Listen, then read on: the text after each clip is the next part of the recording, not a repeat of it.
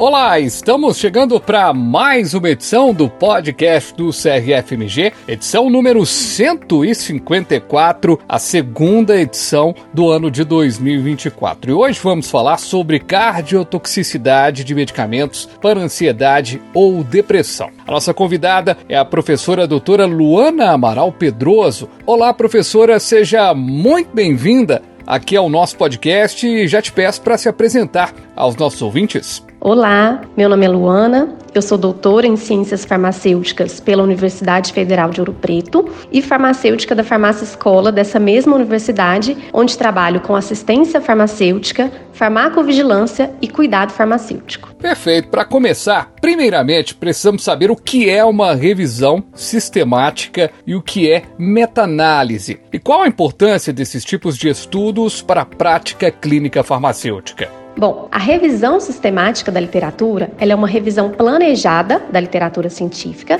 que utiliza de métodos sistemáticos para a identificação, seleção e avaliação crítica de estudos a partir de uma pergunta de pesquisa claramente formulada. Então, a forma como é feita cada etapa da revisão deve estar explícita no trabalho. E o objetivo dessa sistematização é reduzir os vieses que poderiam ocorrer em uma revisão não sistemática, sejam esses vieses de identificação, seleção, avaliação ou outros. A meta-análise é um método estatístico que é utilizado na revisão sistemática para integrar o resultado de dois ou de mais estudos. Pode-se dizer, então, que ela é a parte quantitativa da revisão sistemática, o que aumenta o poder estatístico da pesquisa. Mas é importante lembrar que esses termos, eles não são sinônimos. Apesar de uma boa meta-análise ser sempre derivada de uma revisão sistemática da literatura, nem toda revisão sistemática é acompanhada de meta-análise. E estes, as revisões sistemáticas e meta-análises, são os estudos com maior força de evidência, sendo importantes na prática clínica porque eles contribuem para a generalização dos resultados encontrados na literatura,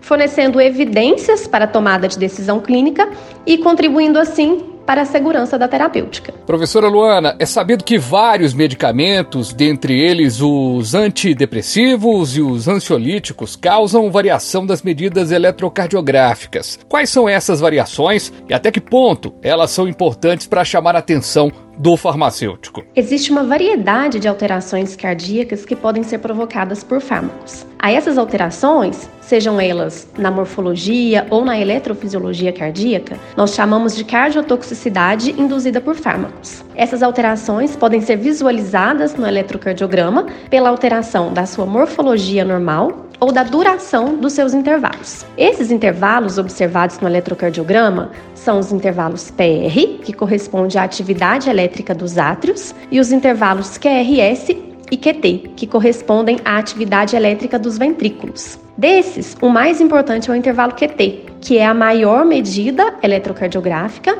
e que corresponde aos eventos de despolarização e repolarização ventricular. Prolongamento do intervalo QT é um importante marcador de risco para arritmias cardíacas ventriculares, que são arritmias graves e que podem levar, por exemplo, a uma parada cardíaca e até mesmo a morte súbita. Mas é importante falar que nem todo paciente que utiliza um fármaco cardiotóxico irá desenvolver as arritmias. No entanto, a identificação do risco dessas arritmias cardíacas pelo farmacêutico é importante para garantir a segurança da farmacoterapia. O farmacêutico não pode pode realizar um, um exame de eletrocardiograma dos seus pacientes. Isso não faz parte do escopo da nossa profissão mas podemos sugerir que ele seja feito mediante necessidade. E para identificar essa necessidade, é importante conhecer quais medicamentos podem causar a cardiotoxicidade e conhecer as particularidades do seu paciente. Doutora, a senhora escreveu o artigo Cardiotoxicidade dos inibidores seletivos da recaptação de serotonina, revisão sistemática e meta-análise, que pesquisa justamente essas variações. Qual foi o objetivo deste trabalho e quais os resultados obtidos? Os antidepressivos, da classe dos inibidores seletivos de recaptação de serotonina, que foram os fármacos investigados no estudo, são considerados hoje os medicamentos de primeira escolha no tratamento do transtorno depressivo maior e são conhecidos pelo seu perfil favorável de efetividade, segurança e tolerabilidade. Mas apesar disso, existem diversos relatos na literatura sobre a cardiotoxicidade relacionada ao uso desses fármacos. Então, tendo em vista a gravidade das reações de cardiotoxicidade e essa contradição existente na literatura, o objetivo do trabalho foi avaliar se realmente os inibidores seletivos de recaptação de serotonina têm influência sobre o intervalo QT e a variabilidade da frequência cardíaca em humanos, contribuindo assim para ampliar a compreensão acerca da segurança cardiovascular dessa classe de fármacos. Os nossos resultados mostraram que a cardiotoxicidade, na verdade, não é um efeito da classe dos inibidores seletivos de recaptação de serotonina. Dos fármacos avaliados no nosso estudo, o prolongamento do intervalo QT ocorreu com o uso do citalopram. Outras alterações, como na variabilidade da frequência cardíaca ou nos intervalos PR e QRS, não ocorreram para nenhum dos fármacos avaliados. No entanto, apesar desse perfil de segurança cardíaca relacionada à classe dos inibidores seletivos de recaptação de serotonina, é importante que seja realizada uma avaliação cautelosa do risco-benefício do uso desses medicamentos em pacientes com histórico de doença cardíaca ou fatores de risco importantes. Além disso, o monitoramento periódico do eletrocardiograma desses pacientes, além de um bom acompanhamento farmacoterapêutico, contribuem para o monitoramento da segurança da farmacoterapia.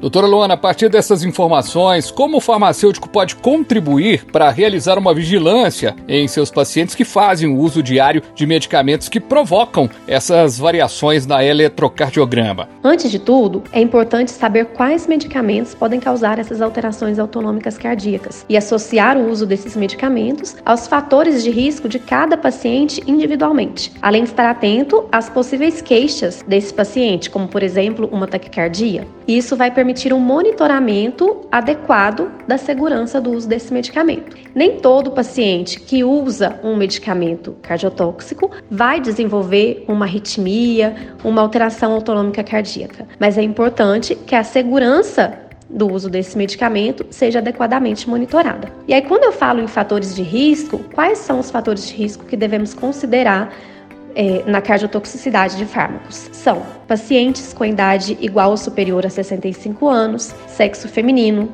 pacientes com insuficiência renal ou hepática ou com histórico de doenças cardíacas. Além disso, o farmacêutico pode e deve participar das comissões de elaboração de protocolos clínicos nas instituições em que trabalha, tendo sempre como foco a segurança do uso de medicamentos. E por último, mas não menos importante, as reações adversas, sejam elas cardíacas ou não, devem sempre ser notificadas para subsidiar o Sistema Nacional de Vigilância Sanitária e ajudar na identificação de reações adversas e, com isso, aperfeiçoar o conhecimento sobre os efeitos dos medicamentos e, quando indicado, alterar as recomendações sobre seu uso e cuidados. E para a gente fechar, professora, qual a importância do farmacêutico conhecer mais sobre as práticas baseadas em evidências e os tipos de estudos a serem realizados como resposta a uma pergunta clínica? Isso pode ser alcançado por todos os farmacêuticos clínicos? No cotidiano da atuação clínica, a prática baseada em evidências é indispensável para a gestão racional da farmacoterapia dos pacientes, além de ser útil como respaldo das intervenções farmacêuticas. A prática baseada em evidências auxilia então a tomada de decisão clínica e a definição das condutas mais adequadas. Então, a qualidade da fonte utilizada é de extrema importância. Primeiramente, deve-se conhecer a hierarquia da força das evidências, a qualidade do periódico onde o estudo foi publicado, se ele tem ou não revisão por pares, por exemplo, observar a declaração de conflito de interesse que está sempre presente ao final de cada estudo e analisar criticamente a qualidade metodológica, assim como a consistência dos resultados e a sua aplicabilidade isso tudo deve fazer parte da nossa prática clínica, estando sempre aliado à experiência do profissional farmacêutico e também às particularidades de cada paciente, que é único. E isso pode sim ser alcançado por todos os farmacêuticos clínicos. Perfeitamente. Conversamos com a professora a doutora Luana Amaral Pedroso, doutora em Ciências Farmacêuticas pela Universidade Federal de Ouro Preto, farmacêutica da farmácia da escola da mesma universidade, onde trabalha com assistência farmacêutica, farmacovigilância e cuidado farmacêutico com especial interesse e enfoque nas áreas de saúde mental e cardiovascular. Doutora, muito obrigado pela sua participação. Quer deixar uma mensagem final aos ouvintes que nos acompanharam até aqui? Eu agradeço ao CRF pelo convite e pela oportunidade de participar desse podcast abordando um assunto tão importante que é a cardiotoxicidade induzida por fármacos. E deixar uma mensagem de encorajamento aos colegas farmacêuticos.